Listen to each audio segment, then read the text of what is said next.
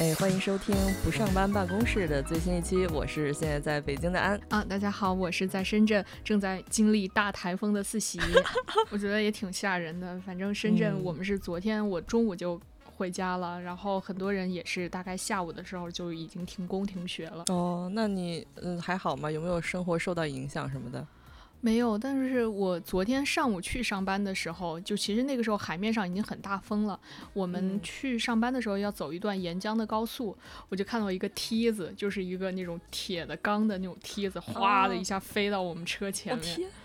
对，但是是就飞到旁边那个车道，我们这个车道就没有，但特别近，就莫名其妙江江面上飘过来一个梯子，就是砸在前面，应该就是风从哪个地方吹过来。嗯，那一定要注意安全。嗯，希望大家都要注意安全。嗯，那今天还是在周末的晚上，有我们两个远隔千里，还是再来录制新一期的不上班办公室。那今天我们要聊什么呢？我们刚才其实有说这个上班路上，我们这期要说的就是一本驾照。对，想想录这个节目之前，我们就在想。想，呃，既然做不上班办公室，肯定要为以后我们不上班做点准备。那我们首先想出来的一个就是需要的技能就是开车。对，但是很可惜，就是我还没有考下来驾照。那个时候我们俩开始商量要做这个节目的时候，你正在考驾照。那你现在进入一个什么阶段了？进入一个放弃学习的阶段。中间呢发生了很多事情啊，导致我一度放弃学习。那一会儿可以讲一讲。但是自己是一个老司机了，嗯。呃，我我其实是，呃，好多年前，就是大概十十十几年前吧，就报名去学车，然后一度放弃，最后在工作的时候还是考下来驾照了。现在大概开了两年两年多吧，然后我自己觉得。其实学车和你真正上路还是有很多很多区别的。真的有一段时间，真的非常非常想学车，是因为我有一段时间就是在家里待着的时候，会看那个 B 站的一些开车兜风视频。他们就是有一些可能很专业的 UP 主，他们就专门在自己那个车里放一个第一视角的视第一视角的摄像头，或者是在车上放一个摄像头。然后就开着那个车，一般都是海边公路啊，或者是哦，我很喜欢看的一个，就是在 L A 的一条，就是很好的一条大道，对，或者是在一个海，对，或者是我不认识的小乡村，在那边开着一个很 chill 的音乐，就在放，有的时候是那种就 City Pop 的音乐，然后在那开车，我就特别喜欢看。你在说 Barbie 吗？真的，Barbie 那个小车其实看起来也也特别适合兜风，是特别舒适。然后我就特别想学开车，有应该有好几个月的时间，我就是没事在家里，我就会把那种视频开的，就是投在电视上，拿手机，然后就当我的家庭的这种环境音。后来就说好，我一定要去学，但是就是一会儿就是会讲讲中 间学车的时候经历了什么小故 事。其实我们叫不上班办公室嘛，就是想说我们不上班的话，嗯，我们在为了这个终极目标，我们要做哪些准备？其中我们最开始想到的就是驾照，而且我们包括我们也会想说，我要是不上班了，我要去哪个地方躺平？我们想了很多这个世界上不同的地方，那包括说啊，日本的冲绳啊，有还有我很喜欢的大理，其实。都是一个特别适合自驾包车游的地方。我还记得我在二一年的时候和同事去大理出差，当时刚好碰到一个周末，我们的几个同事就租了一辆车，沿着洱海就开了一圈儿，就跟你说的一样，就大家看着美丽的风景，然后车上播一些很 chill 的音乐，大家也不聊天，就这样慢慢的往前开，那种感觉真的超级好。这可能是我在之前啊一直也非常辛苦的。工作的那几年里，觉得最舒服的一个瞬间吧。嗯，所以你就特别喜欢大理了。对我就是因为那一天环洱海的一个自驾，然后就想说以后要不上班，然后去到洱海可以躺平，每天给人当滴滴司机吧。可能 现实很骨感，但是想象的非常美满的幻想。正好我们就直接切入主题吧。你觉得什么时候学车是最合适的呢？啊，又是那句老话嘛，就是说。嗯，就种一棵树最好的时间是十年前，其次是现在，就是永远不会晚，赶紧学。所有事情其实所有的事情都是这样嘛。比如说我现在想学外语，我现在想学钢琴，呃，任何的东西只要开始就不算晚。对，但是非常后悔啊，为什么不早学？我还记得我那个时候大四的时候，我是第一次报名去驾校学车，因为大四没什么课，然后在老家实习嘛，就每天很闲，就学车。但是后来因为考完了科目一之后，他是要求什么多少你要刷满多少课时才能考科目二，但那个时候就要出国去读研，中间那个时间就不够了，所以就我就放弃了，就没学成。然后我妈呢就老是跑到驾校去帮我问，说我这有效期还有多久啊？这个驾照是不是还能考得出来？他问的次数多了呢，他就自己去学了。我还记得，我还记得那一年的时候，我算一下，我妈好像那一年是四十五五岁吧。他第一次去学驾照，但事实上，我爸可能在二十二十几岁、三十岁的时候，我爸就已经有驾照，而且嗯会开公司的车那种。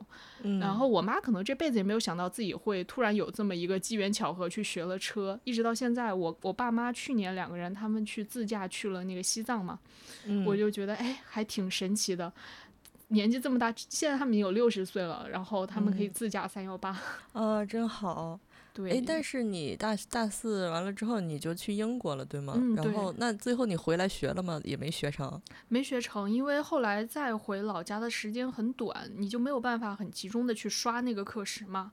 后来就放弃了。后来是在香港工作的时候去香港那个学的车。那我先我先说一下我自己这个学习的情况啊，就是因为其实我在今年挺早之前就开始学了，然后科一也都考完了。等到我真正的去学科二的那个那些就是什么入库呀、什么侧方的那些那些知识点的时候，我遇到了一个就是会满嘴骂街的 教练，最后我不行了。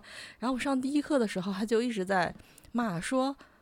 哎，你怎么怎么没有见过这么笨的人？哎呦，真的就是他最后被他说的，我已经没有任何就是学习的，对我最后就实在没有任何学习的动力了。而且也可能是因为我们两个的认知出现了过大的偏差，他就是我也不能说他不太文明，但他就是一个不太文明的人，他就是满口粗话，然后呢也没有什么教学方法，但是呢他可能会很会开车，但是他表达不出来，是就导致我。不是一个好的老师，但是可能他自己很擅长，但他不擅长教学。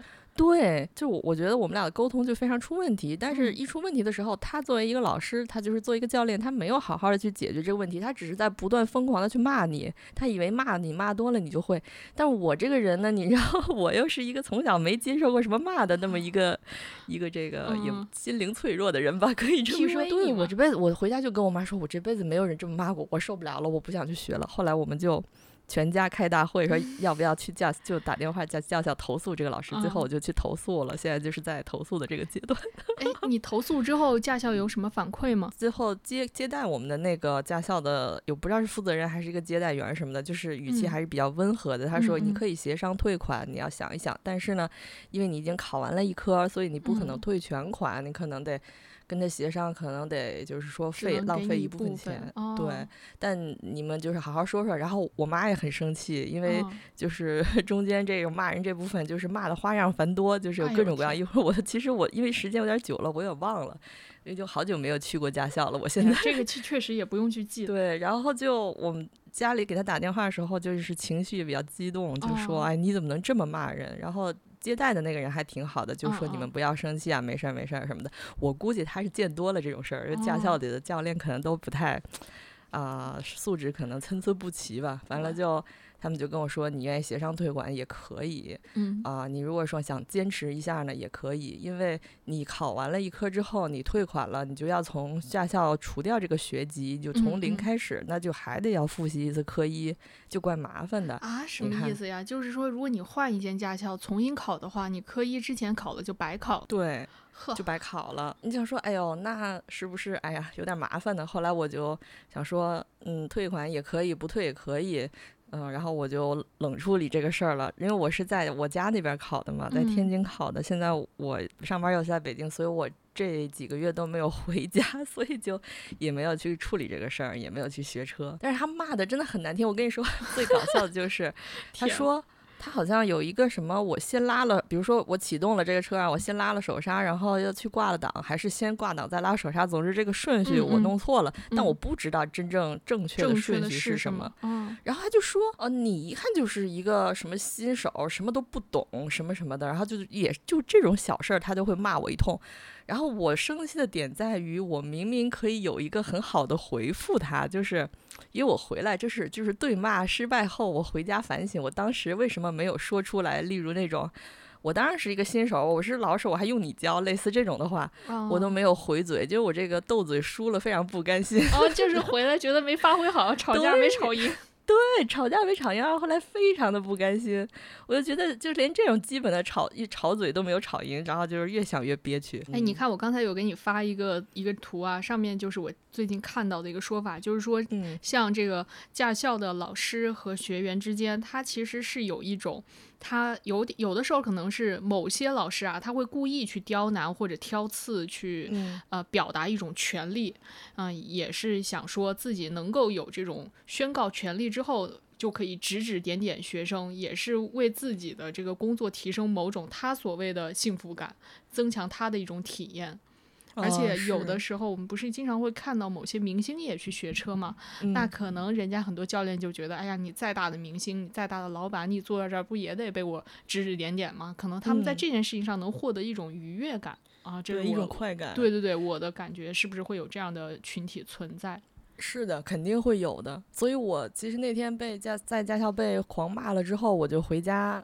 我也没有说很难过，我就是生气。然后我除了给他打投诉电话之外，我还就在网上查被驾校骂了怎么办，然后之类的，是不是还挺多的？巨多，就是我随便在 B 站上搜了一下视频，然后看着大家就回嘴啊，什么怎么去。就是处理这些事情的还挺多的，有人就就会问为什么我花着几千块钱啊在驾校学车，就是交着钱我还要被骂，这一切到底是为什么？很多人就就是也是大家都是年轻人，可能在学车就是会遇到各种各样的跟教练出现不愉快的问题，但是这可能是一个普遍性的问题，因为不知道教你的一个教练他具体是一个什么素质的人，也可能是一个很好的人，但也很大可能是一个特别爱骂人的人，就这没办法。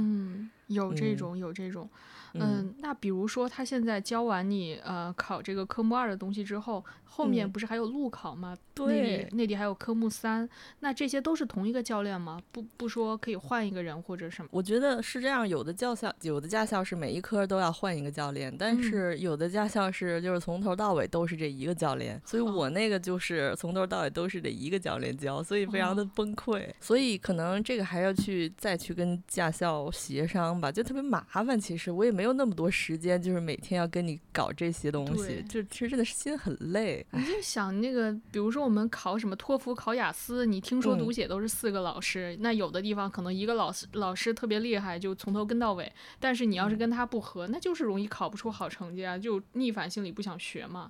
对你，你比如每天就是去驾校的那个路上，就是跟上刑一样，一点开车的喜悦感都没有了。因为一开始还没有被他骂的时候，这个教练态度是挺好的，就是爱教你摸摸车呀，哎教你就是随便在那个呃公园里跑一跑，对，在在场地里跑一跑。一开始他还挺鼓励的。然后那天我不知道是他犯什么病还是怎么样，然后就对我一通骂，然后之后我就再也没去过。后来后后来的后续是他还给我发微信说：“哎呀，小令啊，你怎么还不来呀？什么什么的，就跟没事儿人一样，真是气死了！我回都没回他。你现在？”已经就是在他那儿学多久了？因为我记得当时好像有效期是只有两年吧，就是你报上名到你后面考出来只能两年内。嗯，好像我们那还是两年还是三年，我忘了。但其实我的感觉就是在驾校学的东西和最后上路的时候还挺不一样的。我们可以说一下，就是我觉得自己学或者是我考的时候遇到的哪些问题难题，但是最后上路没有遇到过。我先说一下我遇到的，就比如说，呃。那个调怎么打灯，怎么开雨刷，这个其实我在学的时候，可能第一堂课教练就噼里啪啦全指着你看了一遍，但是事实上没有一个用上。就是我我考试路考那天是下了雨，所以他临时告诉我哪里可以开雨刷，又告诉我一次。但是对，但是在那之前没有没有教过。幸好呢，就是现在很多是电动车，就是你要什么打灯的时候，要进隧道的时候，里头特黑的地方，它都会自己亮灯。然后那个雨刷也是，它感应到有雨水，然后它就开始呱啦呱啦呱啦动，所以。嗯，虽然之前没学，但是现在好像也不是很大的难题。对，现在的车好像都有自动头灯什么的，所以这灯光问题就解决了。是，我还记得以就是大概可能十年前吧，比如说在那小区里看到谁的车没有忘记关前面的大灯，那第二天下来就亏电，然后就车就那个电瓶就没电了。但现在都不用担心这个，你一熄火，你的灯都跟着全都黑下去。我认识一个朋友，他是前一阵儿，他也很多年驾照了，然后前一阵儿刚买车，结果他就是胆子特别大，他刚买车他就直接上高速，然后上高速，对 他上高速 高，因为我们公司门口一出来就是一个高速，然后他上高速之后呢，第一次，呃哦，他就一个礼拜回来跟我说不敢开了，他是第一次的时候往右边，啊想往右边变道，这个时候可能新手就是。呃，一大家一定要记得啊，你要先看右边有没有车，然后打好灯，再看一次，再变道，就是这几个动作都得做好。就是你变道一定是最后一步，打灯往右看一个都不能少。结果呢，这个这个同事呢，他就看着右边啊没车了，然后就开始往右边变道走。但事实上，右边那辆车离他非常近，他从后视镜是看不到的。他得可能得看车窗才能看见，然后呢，他也没打灯，结果他的那个车是对他很危险，又是高速，速度很快。他的车呢是一个那种新能源嘛，然后马上就自动把方向盘给他抢回来了。嗯，然后一抢回来，其实因为新手胆子都很小，然后一他看见自己的方向盘突然变得很硬，然后就给他掰回来，自己也很慌。啊，但是索性第一次没出事儿，第二次他又是看到右边没车，自己也不打灯，就往右边变道。但因为是高速，后面的车上来速度很快，一下就把他给擦了。然后对，然后呢，就是是就是新手上路第一周，然后就在高速上被碰，被被后面的车给撞到了，他就心理阴影了，两个月都没有再开车。哎，他新手那个实习期的上高速得有老司机在旁边啊，就副驾的地方。但是因为他驾照拿了很多年，所以其实所谓的实习期是你。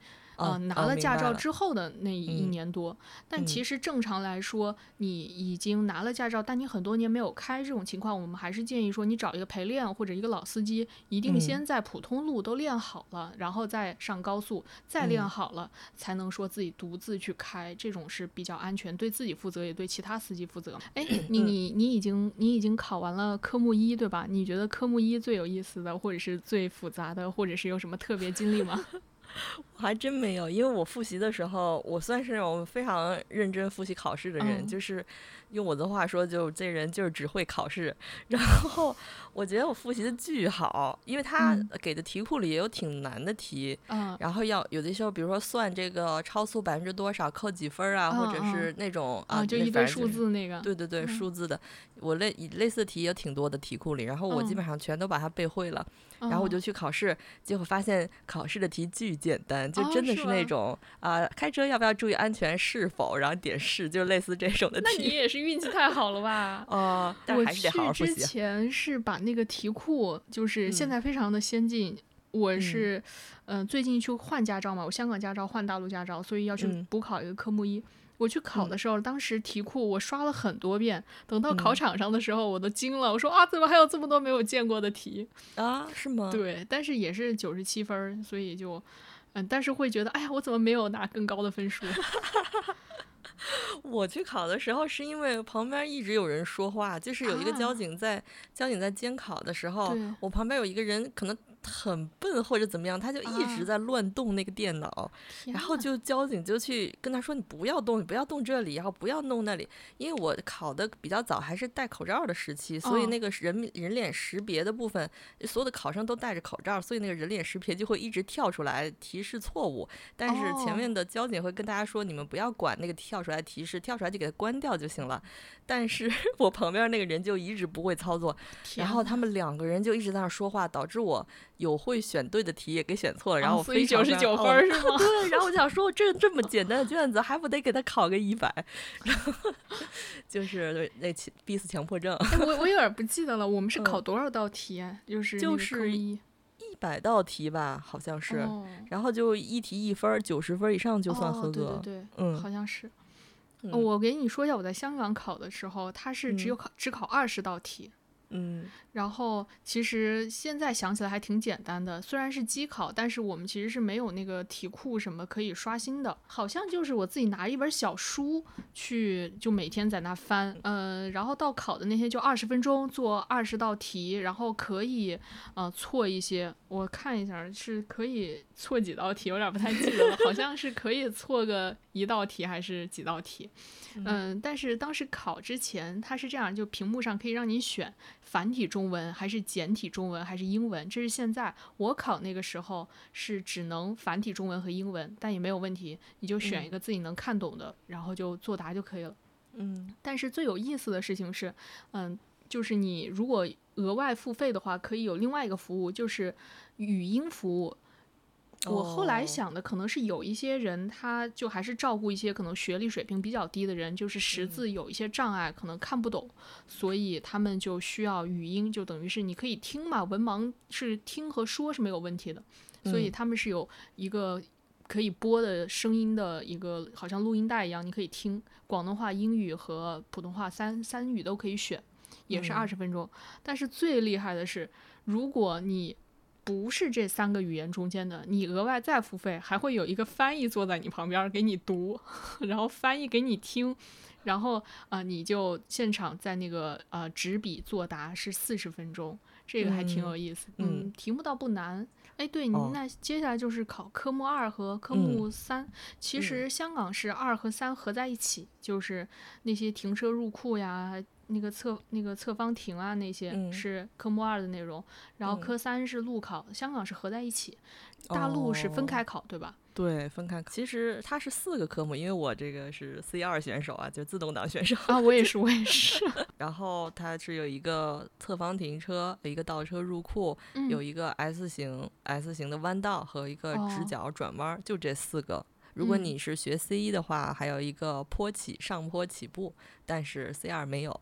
哦，其实真的不难，怎么说呢？它是一个完全应试的这么一个方法，嗯让你去背啊，你这个车开到这里某一个位置，你要去看、哦对齐你的，比如雨刷器或者是你的呃车左车窗的下沿儿什么乱七八糟，你把这些全背下来，其实就行了。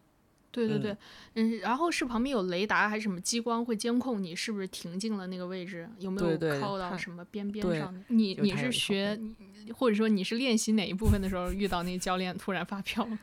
呃，倒车入库，嗨，倒车入库不至于啊，那肯定我，唉，那就是他那天心情不好。就是其实我觉得我都能会，就是你不要这么骂人，你一骂人在旁边骂，你会的人也不会了。就好像小时候嗯咱们去上课，你你去考试那儿做题，在考试不是做的挺好的，结果监考老师一直站你背后看着你，你这会做的也不会做了，我还所以就是记得影响。我学车的时候，就是找了一个同事们都都都推荐的一个师傅，就在以前我们那个公司旁边。以前我们那个电视台不是在工业村嘛，就等嗯于那边儿旁边都是工厂厂区，没有嗯任何的，就是。就是生活，就是没有行人会从那边闲逛，所嗯以就学车是一个特别安静的小道，真在的在那练。对，大吴工业村 特别特别适合开车，然后又是山路山里，就是好像还挺多人就在那儿学车的。然后我的嗯。同事都是找的这个陈师傅学车，然后哦。陈师傅就是一个非常呃脾气好的师傅。嗯，真羡慕。为什么我当时不认识你，然后一起在大部学车？我跟你说，他特别好，就是有的时候，就是我学车，要么呢就是中午午休的时候下去学嗯一下，要么就是下午下班的时候学。下班的时候学好了之后，他会直接把把我送回家，啊，就特别方便。嗯，我现在很难过。就是当时当时在香港学，唯一的问题就是觉得当时啊觉得有点贵，因为它，呃，香港有两种学法，一种是你去驾校报名学，一种呢嗯就是这种找师傅学。好像现在内地也是可以说你自己跟一个专业的师傅学车，嗯，可以，对吧？只要师傅有这个资质，对对。然后当时在香港，就是你报上名之后，他给你一本册子，册子里面有全香港有资质的这个司机的名单。嗯，当时你就可以在里面找，然后陈师傅的名字也是在里面的。我们联系他之后，我记得当时是每四十五分钟为一节课，一般都会一次性学两节课，也就是学一个半小时。这种呢，嗯，陈师傅大概收费好像。我记得我是一三年、一四年的时候去学，那个时候费用大概是五百来块钱，就是两节课，一共五百六十块钱还是五百八，我不记得。嗯嗯，说实话挺贵的。我当时找到这个师傅的时候，他我很早就约了他，等我就是跟他说好，哎，我七月份来找你学，我四月份跟他说好，我七月份去找他的时候，他已经涨价了。啊，对，然后，然后我就说啊，我的预算是我要在一万块钱以内学出来。然后师傅说不可能，我没有遇到这样的人。哦，那最后也没有学出来。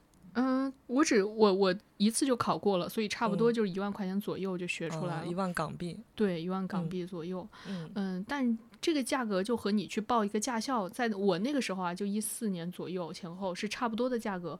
就是驾校那个时候很多打广告，就说便宜的驾校九九九九九九九，就是就是九千九百九十九，你能学出来。那就是什么包过，然后私人师傅最好的就是他可以迁就你的时间和地点嘛，所以他贵一点我也就接受了。而且我的所有同事跟他学的全都考出来了，觉得可能师傅人也比较好吧。对，就说回那个考试，是科目二和科目三在一块儿一块儿考。嗯，我当时就是科目二的内容也是有一个侧方停车，一个呃倒车入库，然后有一个呃就是原地的掉头。然后有起步，嗯，上坡起步停车，这个是第第一第科目二的内容吧，嗯，然后当时每一个环节就是你比如说你侧方停，还有你就是倒车入库，全部都是停好了之后，嗯，考官会问你说你停好了吗？你跟他说我停好了，他说好的，然后他就会邀请你跟他一起下车，然后围着车走一圈，看是不是都在框框里就可以了。他并不会在你停的过程中，你比如说你碰到旁边什么，呃，这种他没有那么先进的雷达，可能现在有，但是可能十年前还是香港是没有这些东西的。嗯，这个是科目二，科目三香港就是直接就上路了。香港定了有一些的考试地点，就是比如说你在。嗯，这个香港岛区，那它可能有四个考场。那在新界，嗯，我当时是在呃葵冲，葵冲是在葵冲在新界，新界西，对，新界西，对对对对对，嗯，在新界西那边。然后好像是九龙的话，我很多同事是在九龙考，在何文田。哦，嗯，何文田好像那一段还挺难的，很多人就是没有一次过，就是他们选的何文田的考点。还有很多人呢，就是，嗯，他们选的港岛的压力州，你知道压力州不？就是那边有一个特别大奥特莱斯。对对，他们选压力州是因为那是一个考试中心，它是好像驾校的那种地方，就是在那儿呢，你不会有乱七八糟的行人乱窜，而且你去学车的和你最后考的是同一个地点，这样的话就保证你每一次考的情况都是一致的。嗯，那比如说我在那个葵冲，那可能我自己也不生活在新界西，但是我为了练车，我可能去过那边三四次，我并不了解那边的情况，而且你选的考试时间和你那个路上的行人都是不可控的，会有各种各样的问题，这个可能就会稍微难一点。但是压力州那个地方又太远了，不可能就是真的跑到那儿去学，就是因为你你住你如果住在。大不虚，你要去压力州，这就得三两个小时吧，最起码，嗯，单程太远了，嗯。而且一般你如果是去到那儿，你就不可能跟师傅学，你就只能是报驾校。嗯，对对对，报驾校就会存在，你可能几个人一台车，然后每次你得留比较多的时间专门去学，然后几个人一台车的话，你可能轮到你的时候就只能开那么一小会儿。我现在其实有的时候会看到我公司旁边。有驾校的学生在那边练车，用驾校的车去练，车上就满满当当挤着四个学员，然后每个人上去轮流开二十分钟这种。哎，其实因为我现在学这个驾校，就是是属于人少的，每次我都可以一个人在上头开。其实我反而会希望有同学在我旁边，就我希望大家能讨论一下，省得我就一个人，然后那个教练就指着我鼻子在那骂我，然后然后可能就是。每个人的情况不一样吧。但是如果这个同学太多了，就是大家都轮不上，也挺烦的。但是吧，没有同学，就你自己也挺烦的，都有各自的苦恼。但我我感觉同学会真的会交流吗？我感觉教练在那骂人的时候，大家都是哎呀都不敢说话。哎，但是有个说话的人，就是就是也也能让我吐槽一下也好，真的是要不然这个心态都崩了。我觉得好像我在内地当时其实是学了浅浅浅学了一段儿吧，就是学了一个画眉，就是所谓的停车入库。嗯。当时因为我是读大学的时候，就很多很多年前了。当时学的时候印象很深，就是我必须学手动挡，那个时候没有自动挡的选项，我就特别不会把握那个离合器，一会儿就是什么，哎呀松快了，一会儿哎呀你松慢了，就是老是熄火。一坐在那儿，你干什么它都熄火。就是特别打击人的自信心。对我后来考也是考的手动，呃，考的自动挡嘛，自动挡就非常轻松。一开始我开自动挡的车还觉得自己，哎呦，我怎么这么聪明，一下就会开了。后来那个别人说，哎呦，这个狗都会开。我昨天还看一个新闻，有那个四个十六岁的未成年少年，他们就是在买了一辆二手的车，然后四个人又没有驾照，然后从是。广东哪个地方，然后开到惠州去看海，还挺浪漫的。四个小孩后来被逮着了，没有驾照，真的狗都会开，无证驾驶，啊，真厉害，小朋友。但是不不鼓励这种违法行为。肯定肯定是，我还我还记得我妈就是就是在我后面学的驾照嘛，她就是被迫学的手动挡，但是呢非常幸运，她考出来了，也是一次就考出来了。考出来之后。但是当时他一直没有开车，这两年开始开的时候，他有时候开我那个时候，我爸是一个手动挡的车，他开的时候我得笑死，就是他根本也不会就是手脚并用，他没有办法说把离合松的特别好，然后手上还记得去挂档。然后我有一次看我我妈开我爸的车，就是我妈在那儿只管方向盘和脚脚步动作，挡挂挡这儿就是我爸在操作，然后就是他俩操作的时候，我爸会说好，现在松。然后再怎么着，然后我爸就他俩得配合着开，还挺危险的。最后我就求他们说，你们能不能不要这样，就好好的让我爸开回去。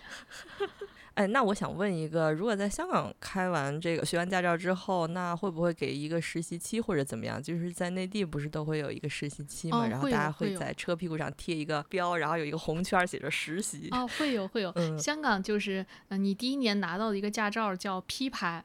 然后呢，其实就是 probationary driving license，就是那个呃实是等于实习期、见习期的一个牌照。对，然后你车里面也会让你前后都挂一个白底的，然后一个红色的字母 P，就是这个 P 的意思。然后一年之后你都没有问题，你就去换一个正式驾照。然后这个正式驾照，嗯，就是上面也没有照片什么的，就是一张小小的卡片，很普通一张。嗯，但它的好处呢，就是后面。比如说啊，我们现在去啊，呃，比如说去美国，我要自驾游，那我就可以换一个国际驾照，就是香港的驾照是可以换国际驾照的，然后就可以，好像是一百五十块钱吧，你就可以在美国也可以开车了。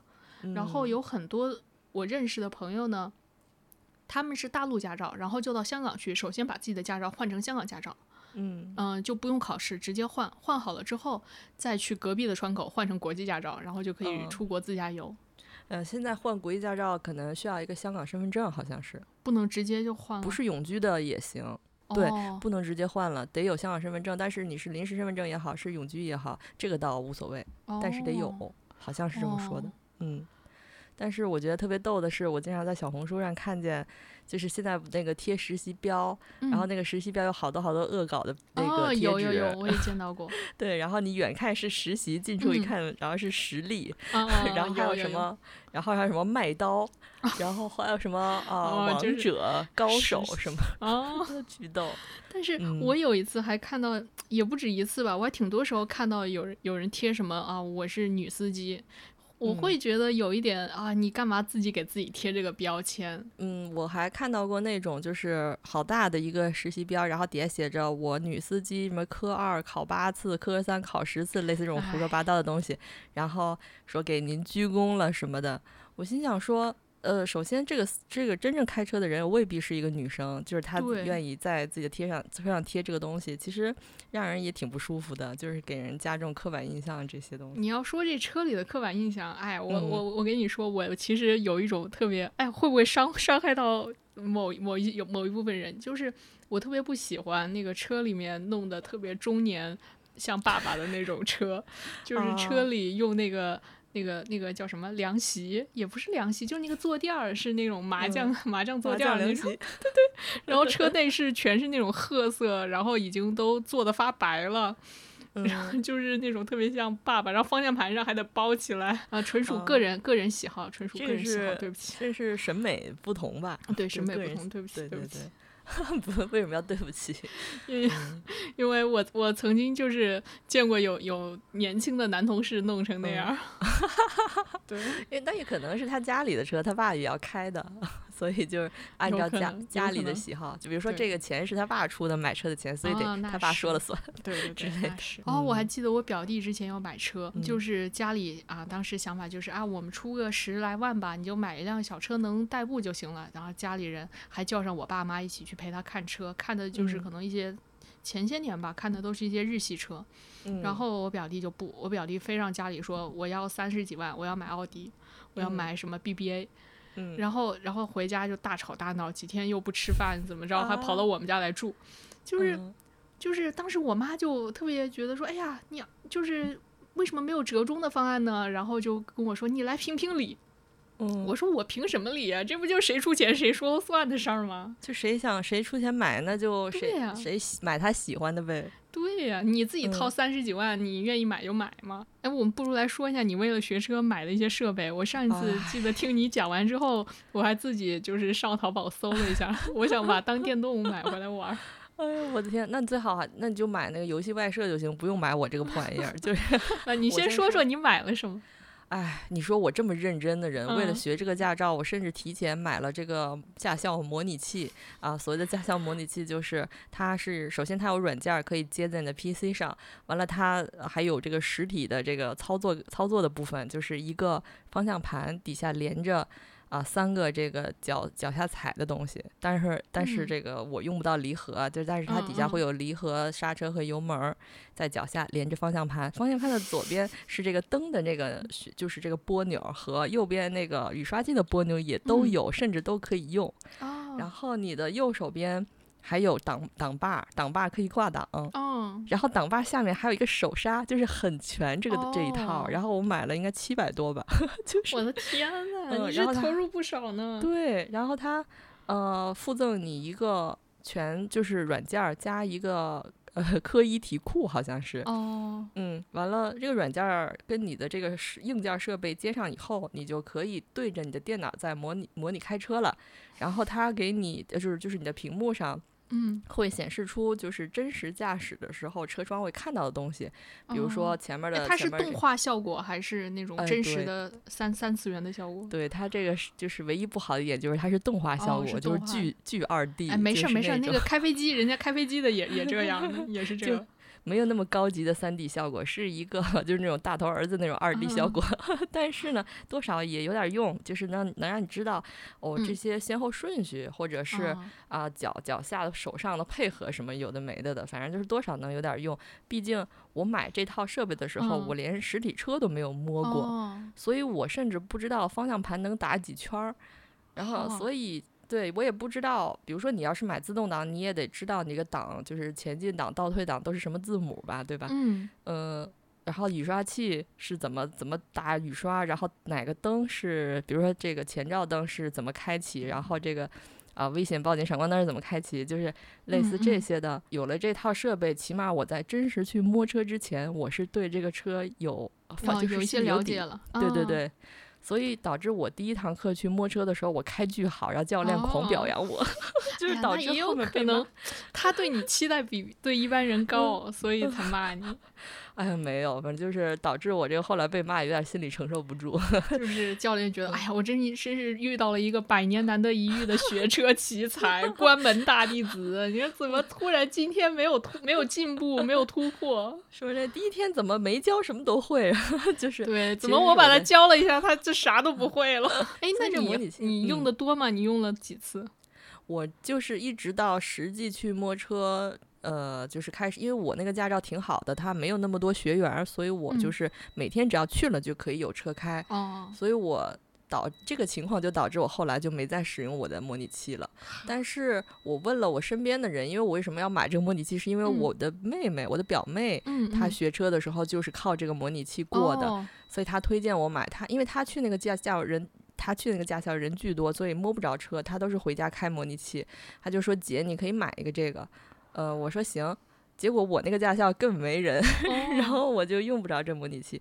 不过你用他的模拟器呀？哎，他他考的太早了，早就给闲鱼卖了，不然我就用他的了。然后就。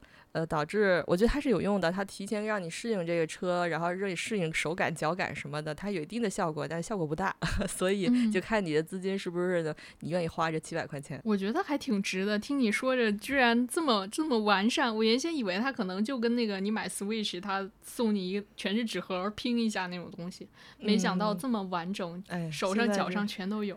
对，现在这东西真高级。对，硬 件、软件配套全上来了，这可以啊，才七百多块钱。投入了这些还考不过我，真的是很丢人，我只能说。你赶紧的，赶紧再把那教练催一催他，你催一催驾校，我看看怎么给你处理。嗯，那你你有没有遇到过这种比较奇葩的教练呢？奇葩的事情？我我有遇到一个，就是以前以前在香港练车的时候，师傅人都还挺好。后来我嗯到我。来内地之后，我我换了驾照，真的想上路开车之前呢，肯定还是胆子小嘛，我就找了一个陪练，就是在淘宝上找的。然后师傅呢，人还不错吧，最开始的时候挺温柔的。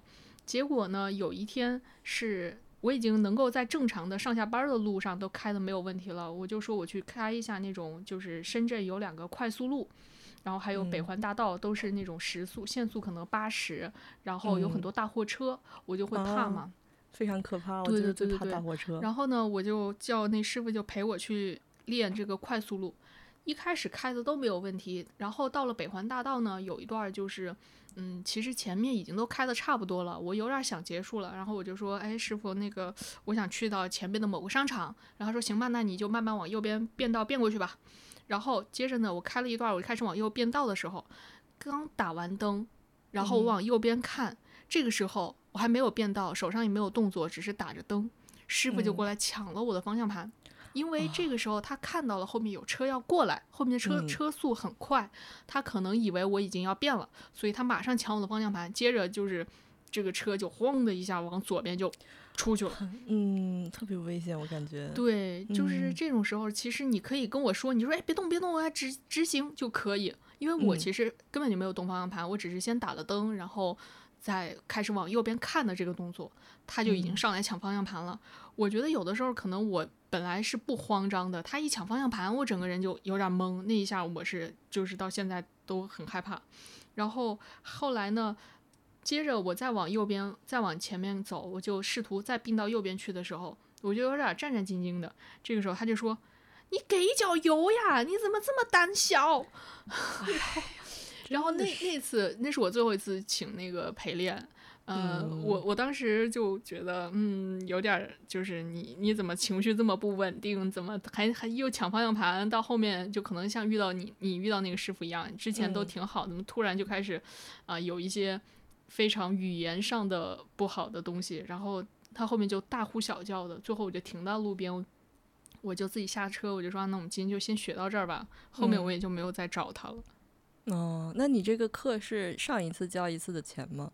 嗯，是淘宝上面买是好像是三次交一次钱吧，我就上了那三次，本来还想哦，对我是上了两次之后呢，中间有一次去另外一个地方是额外付了钱。然后这是第三次，我本来就觉得这师傅还挺好的。一次他后来跟我说，你单次付费也可以，就等于不就就避免平台中间商赚差价嘛。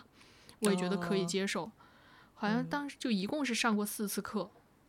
唉，一次也不便宜呢，一次一个小时也得有四百来块，四五百块钱吧。就平台对平台好像是就是就是一千五，然后那那段时间可能平台什么满几百减几十，最后就是一千三四百块钱吧，也不便宜呢，挺贵的。对，哎，这是在哪个城市？不是在香港吗？在深圳，在深圳。对，嗯，前几年的事儿，当时就就觉得。呃，因为当时疫情嘛，然后就很想自己开车上下班，因为疫情的话就不想坐公共交通。嗯，但那当时那个司机那一下让我觉得还感受并并不是很好。我就希望大家都能心平气和的去看待这件事儿，因为就是我我虽然是一个学车的人，但我也不是个傻子，对吧？你好好沟通，我可以做到。你为什么要这么大呼小叫？然后就是。就是以侮辱别人的方式获得快感，真是非常的生气。哎，嗯，然后你有没有还这点儿这个奇葩的事儿还有吗？哦，就那我就说我之前在香港学车的时候吧，我第一天上路的时候，当时我自己理想中啊，学车是我们到，比如说我自己理想中的一个状态是我们到某个空旷的地方，然后教练告诉我这个里面这几个分别是什么啊，这是方向盘，这个是挂档，这个是什么什么，他全部给你教一遍。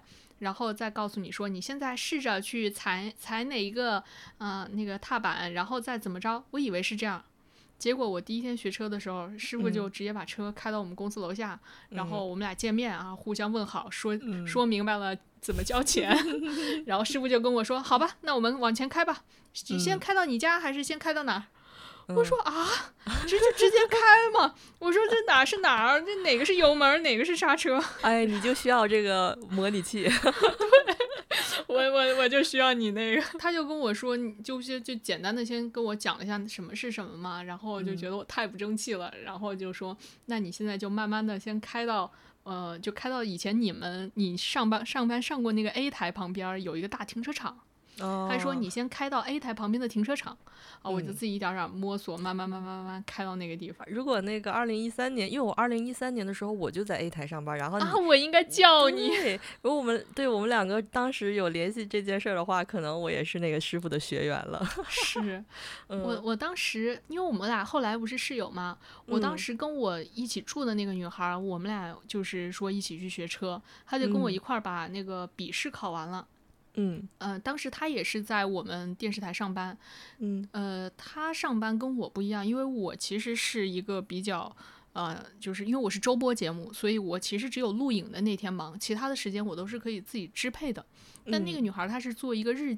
就是日播的新闻节目，然后他的时间就是每天，比如说八点到十点干嘛，十点到十二点干嘛，他都是非常精准的。他每隔几个小时有新闻播报的任务，所以他不能像我动不动就溜出来玩儿，不是不是玩儿，哎，呸呸呸，对不起，我我就不能像我这样动不动就溜出来说摸鱼学个车什么的，嗯，然 后所以他后面就没有，他跟陈师傅也好像是学过一次课还是怎么着，就试过一次。然后他后面就没有办法学，再加上他是深圳人，所以他周末就又回深圳，就周末也不可能学，最后他就没学成。他现在是回深圳在学车。我我是觉得现在学车特别好，就是嗯，其实已经过了最热的那个时候了。然后最近天气特别适合学车。我那天被骂的那一天，我记得就是我是早晨六点还是七点，就是非常非常早就到场地，因为他。天气太热，所以我们只有上半天学，就下午就不学了。对，完了那个教练就，因为他就一开始我可能没弄对吧，然后他就骂人，骂完人之后，他就我他就做了一件事儿，就是他说。天气这么热，你还让我生气，你要把我气晕了，我快死了。他就在那装死，他就在那儿拿着他 一个扇子还是什么，就说：“哎呦，不行，我不行了，你要把我气死了。”我心想，然后我当时就在车里翻白眼，我想说。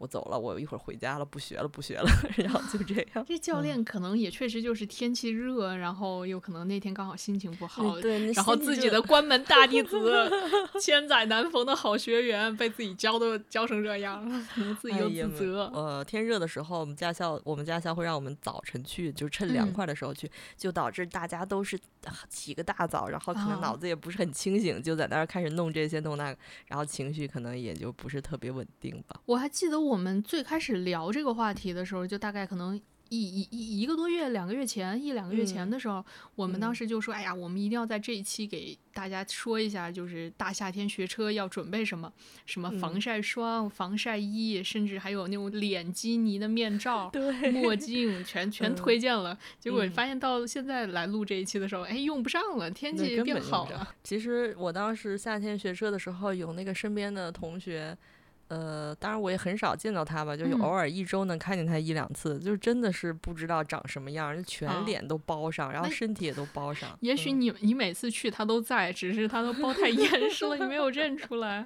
到现在也不知道他是谁。我还记得我学的时候，那个教练就跟我说，他唯一对我的要求就是学车的时候啊，就是要求我穿同一双鞋。就能够保持脚感是一样的，这样的话，就你每次就知道轻重都能够掌握的比较好。后来到我考车的时候，他对我的新增了一个要求，就是一定要把头发扎起来，因为我当时是披着嘛。他就说你你就扎一马尾辫，这样的话，每次呃，因为考的时候教练那个不是考官手上会有一个表，他会对着去看你有没有做那些动作嘛。那其中有一个就是你要看，比如说左侧来车、右侧来车这些。呃，尤其是香港跟我们的方向是反着的嘛，所以很多时候都要看左侧来车的情况，然后我。一扭头，那个马尾辫不就哗扫过去吗？就比较明显。他就说啊，因为可能个子比较小，然后如果你披着一个头发做这些动作，那考官没看见就没看见。但是你如果一个马尾辫，哗一下，那个考官就能看见，然后就马上把这个框框都给你打上勾。哦，我想起来还有一个，就是在香港学车跟你这个最大的一个区别是，我们我学车的时候用的是教练自己的车。就就是这个车呢，嗯，到时候考试你也用这个车，所以当然这么好，对，额外的就是你考试和考试的时候你要额外付给这个教练，可能我记得我那个时候是一千五百块钱，就等于租他这个车考试。嗯，你也可以就是自己去整一个车考试，或者用那个考点的车，但是你都是额外付钱嘛，而且你肯定希望用自己平时练的车考，所以你就额外再付教练一千五百块钱租他的车考。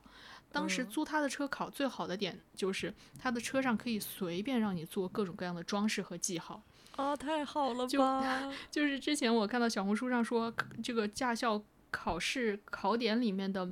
树就地上的每一片叶子都是有它特殊的含义。对对，没错，就是你可能到某个点，你看到，比如说你的车的哪个位置对齐了那个叶子，你就要打方向盘了，那可能就是一个记号。我们当时学的时候，就是我会在那个教练的车上去看对应的位置，比如说我要侧方停车的时候，我看到我的呃，比如说我的车的左前方的某个点和我的嗯。就是左边哪个地方贴的一个小小小星星，他们对上了，我就马上要打方向盘。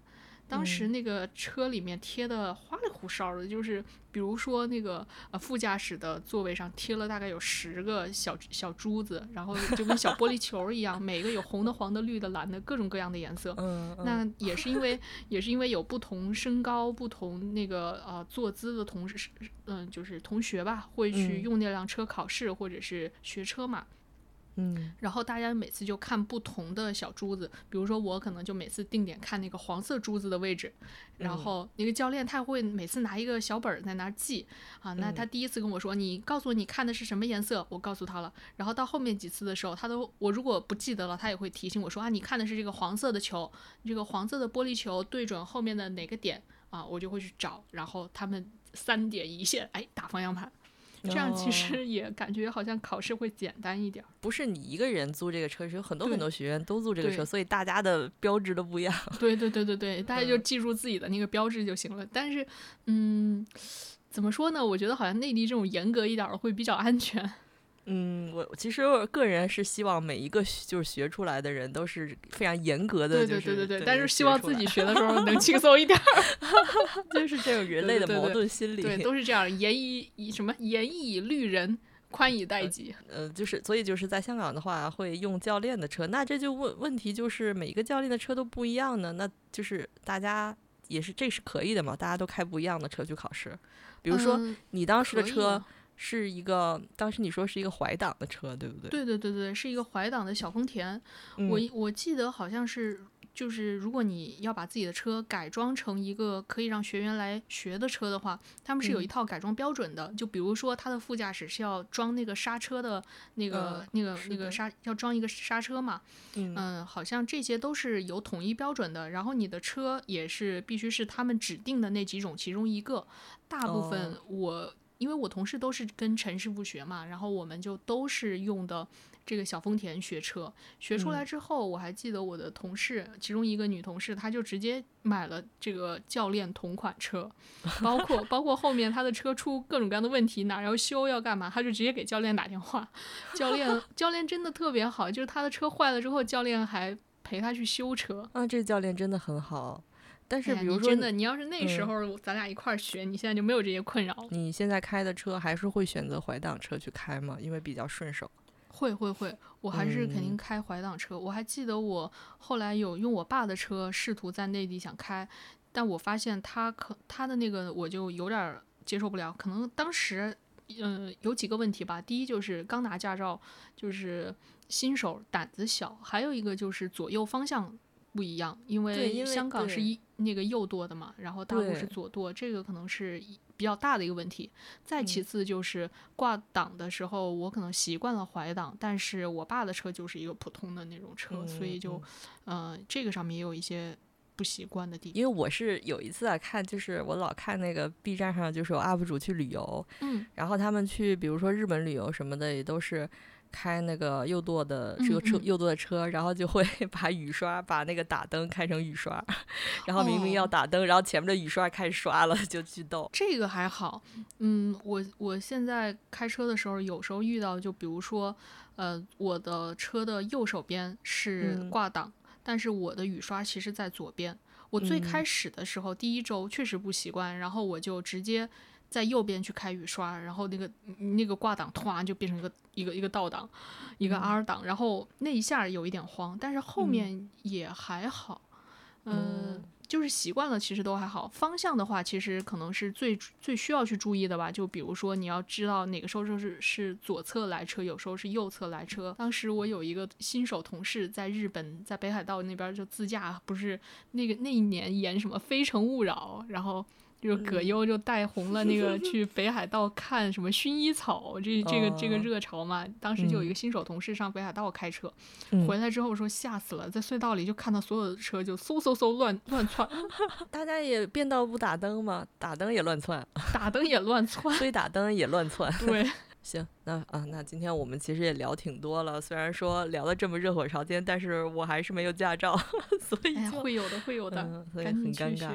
哦，但是我必须要说，虽然我没有驾照，但是我买了一个特逗的驾照外壳——宇宙机动战士驾驶证，类似类似那种的东西。就是就是还没上考场，那个奖那个那个毕业证书的画画框上已经买好了。对 对，就是有朝一日，我希望我能用上这个东西。一定可以。好的。啊，那今天也聊了一个小时了，那就说到这儿吧。我们也希望其他的在听我们节目的听众啊，上路都注意安全，不管你是老司机还是新手上路，都平平安安的。嗯，对，安全是第一位的嘛。是的。那就这周的不上班办公室就先聊到这儿。好，下周再见。下周再见。嗯，拜拜。